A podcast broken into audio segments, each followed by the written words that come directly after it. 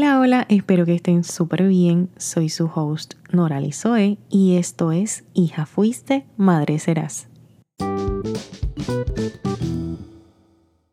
Hola, hola, espero que estén súper bien. El día de hoy me acompaña una psicóloga licenciada, Ashley López, especialista en adultos, parejas, niños y adolescentes.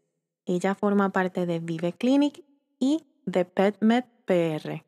Bienvenida Ashley, muchas gracias por estar aquí acompañándonos a nosotras. Hola, un placer para mí estar aquí con ustedes y por la invitación.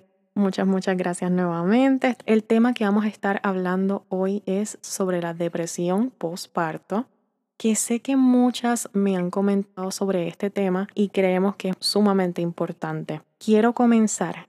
¿Cómo se identifica la depresión postparto?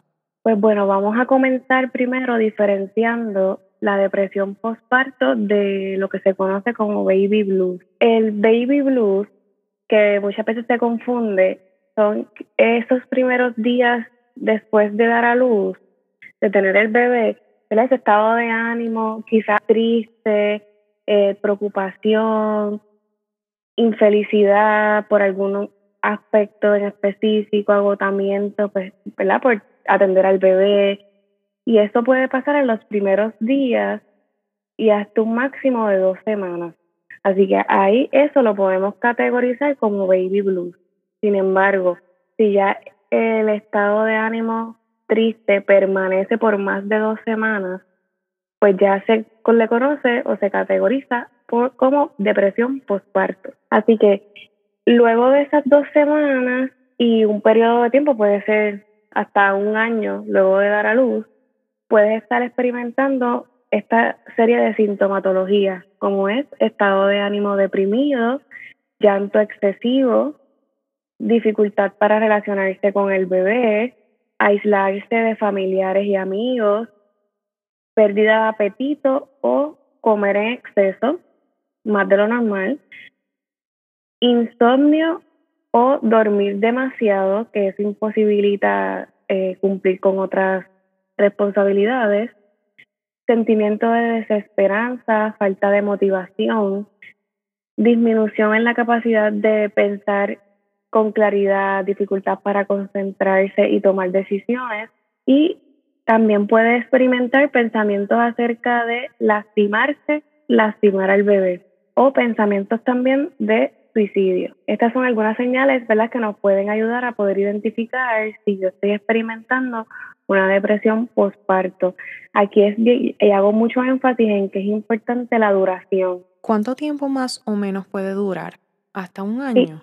hasta un año luego de, de tener el bebé. Y puede comenzar después, porque recuerdo que tengo una amiga que me comentó que le dio la depresión pero no fue rápido después de dar a luz, fue a los meses.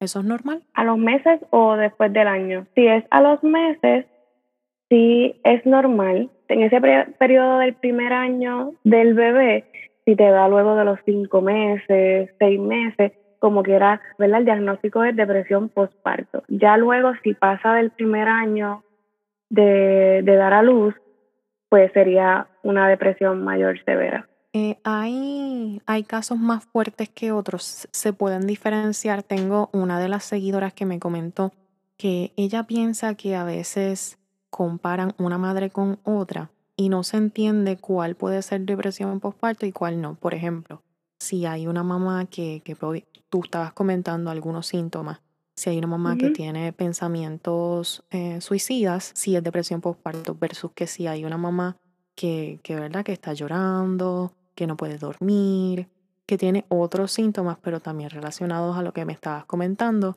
que también puede ser depresión, que hay casos más fuertes que otros y que ninguno de los dos se debe minimizar, ¿correcto? Correcto. Ninguno de los dos se debe minimizar, la sintomatología puede variar, por eso previamente, ¿verdad? Hago énfasis en la duración.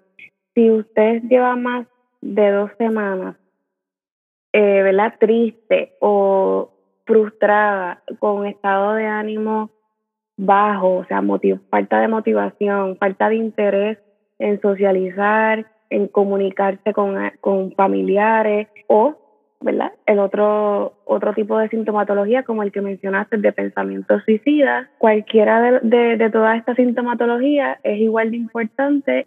Hay que darle prioridad y buscar el servicio, porque es depresión. Ok, entiendo.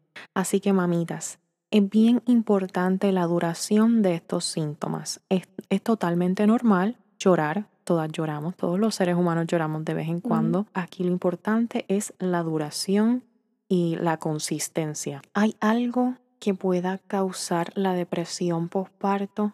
No hay una causa específica, sin embargo, sí, eh, eh, investigaciones han revelado que puede ser por cambios físicos, ¿verdad? por un desbalance en los niveles hormonales, incluso de eh, la glándula de la tiroides, Así que es bien importante hacerse esos chequeos físicos y también cambios a nivel emocional como ¿verdad? Esa, esa falta de sueño, ya que se altera nuestros patrones de sueño, dificultades para entender al bebé, muchas veces eh, se experimenta frustración, se tienen unas expectativas que no necesariamente son reales, así que esto va a causar muchos sentimientos negativos en los padres específicamente mamá.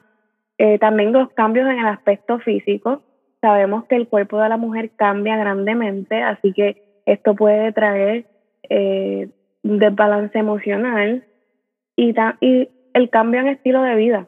Así que todos estos procesos de ajuste pueden crear unos desbalances emocionales que nos pueden hacer susceptibles a, y padecer o desarrollar una depresión postparto. Sí, la verdad es que la maternidad es un cambio del cielo a la tierra y ahora que estás comentándolo, a mí me llegó a pasar, sí que me sentí sumamente triste cuando me miraba en el espejo y ya no estaba embarazada y aún así sentía que todavía tenía las libritas de más. Y hay algo que en esta sociedad no se habla, pero es que cuando tienes a la bebé, adentro, cuando tienes a tu bebé adentro y estás embarazada, todo el mundo te dice que bella, qué hermosa, tienes este baby glow. Y a nadie le importa cuán grande está la barriga. Pero entonces cuando das a luz, ya no están esos comentarios de qué hermosa, qué baby glow, o en este caso, qué mommy glow tú tienes. Pero definitivamente yo creo que todas las mujeres pasamos por ese proceso de ver nuestro cuerpo y decir, wow, ¿qué pasó aquí? Todavía no he llegado a lo que yo era.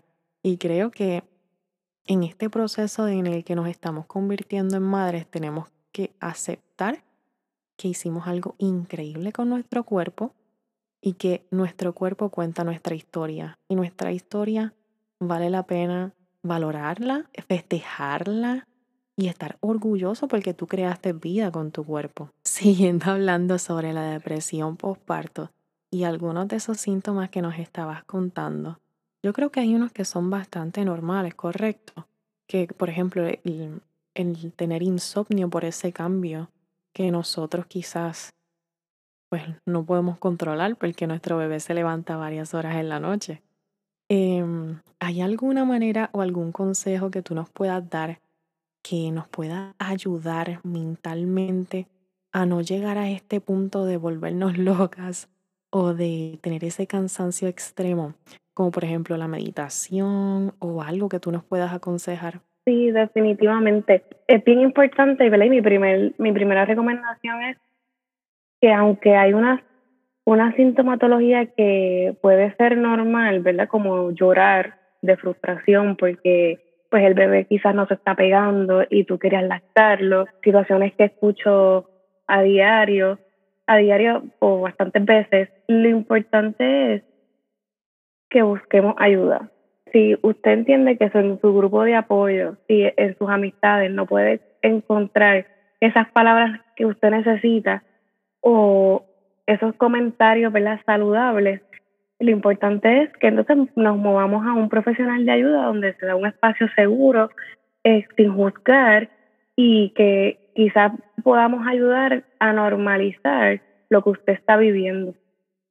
Porque en muchas ocasiones estamos muy agobiadas y ¿verdad?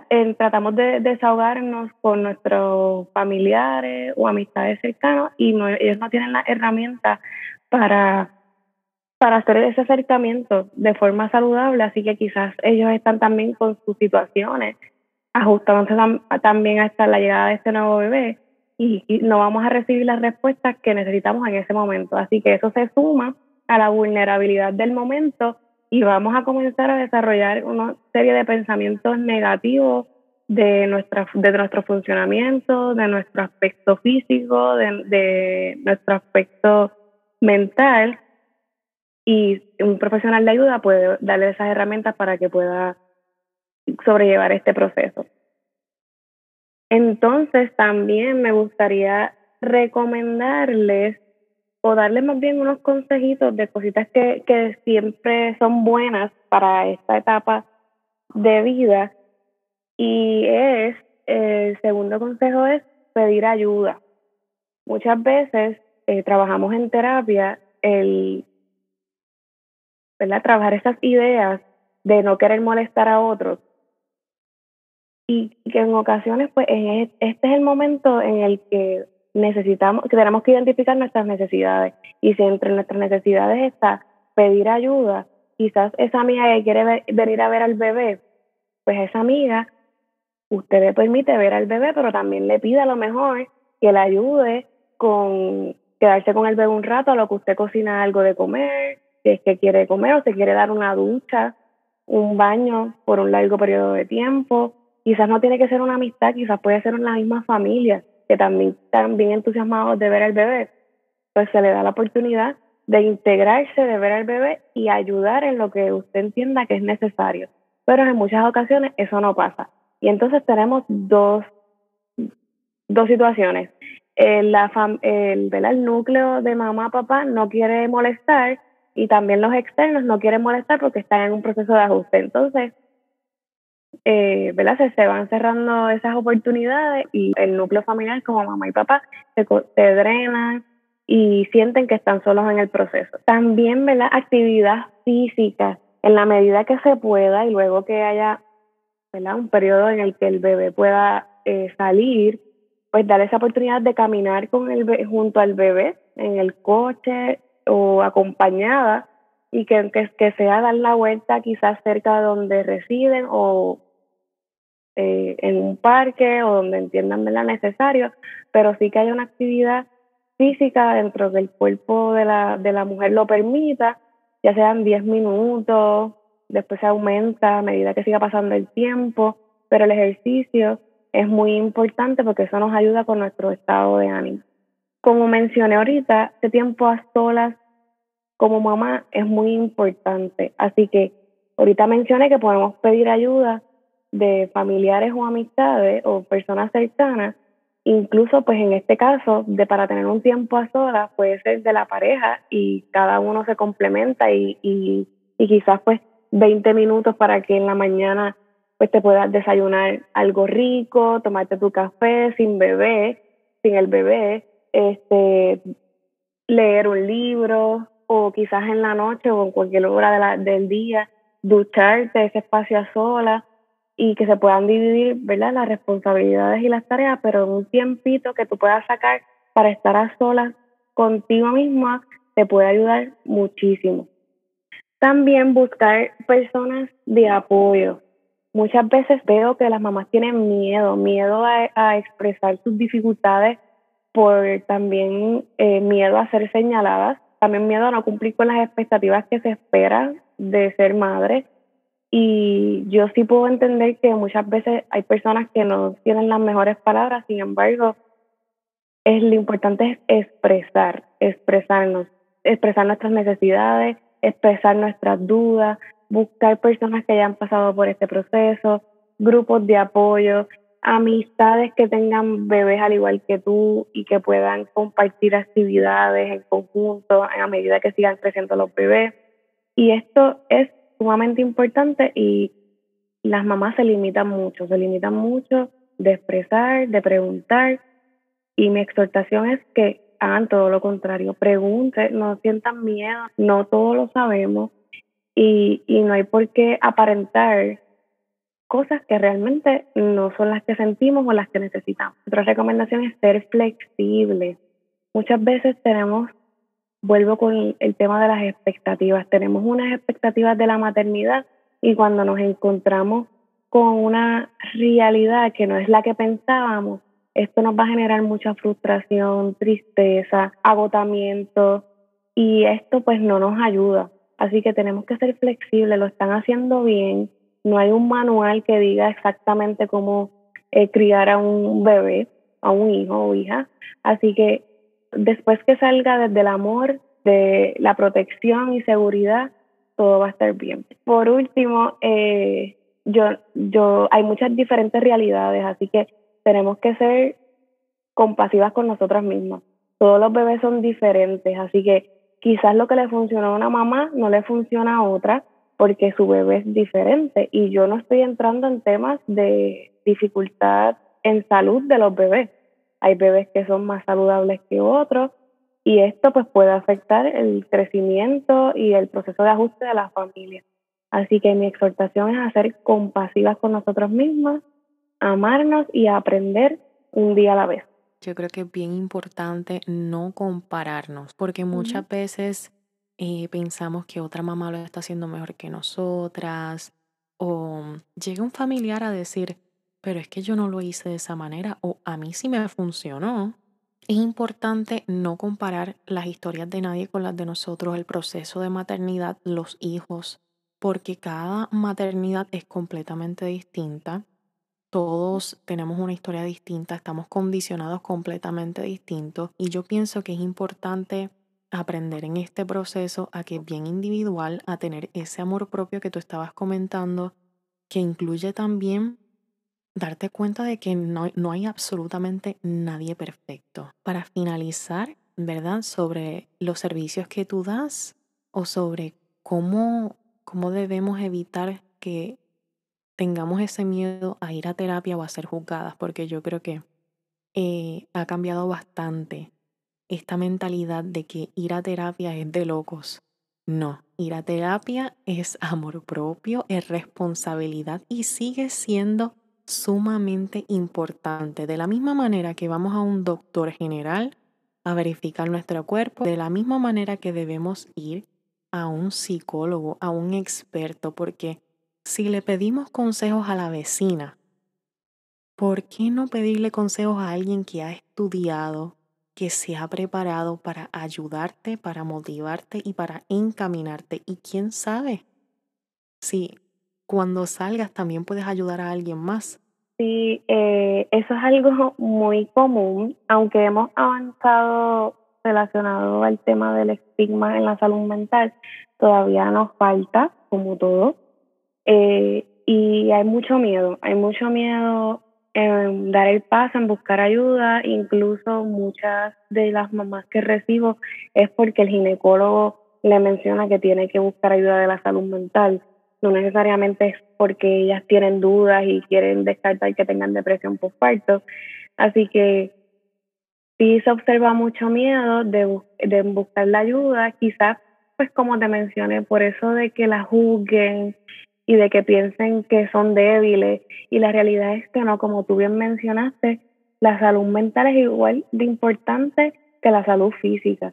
Así que sí existen enfermedades de salud mental por diferentes situaciones, por genética, por desbalances neuroquímicos y que simplemente necesitamos esa eh, ayuda de un profesional de la salud para poder regularnos y recibir el servicio. Y como también mencionaste, si estamos buscando ese apoyo y esas palabras en nuestros seres queridos o en conocidos, ¿por qué no buscar esas recomendaciones, esa ayuda de un profesional que es experto en el tema?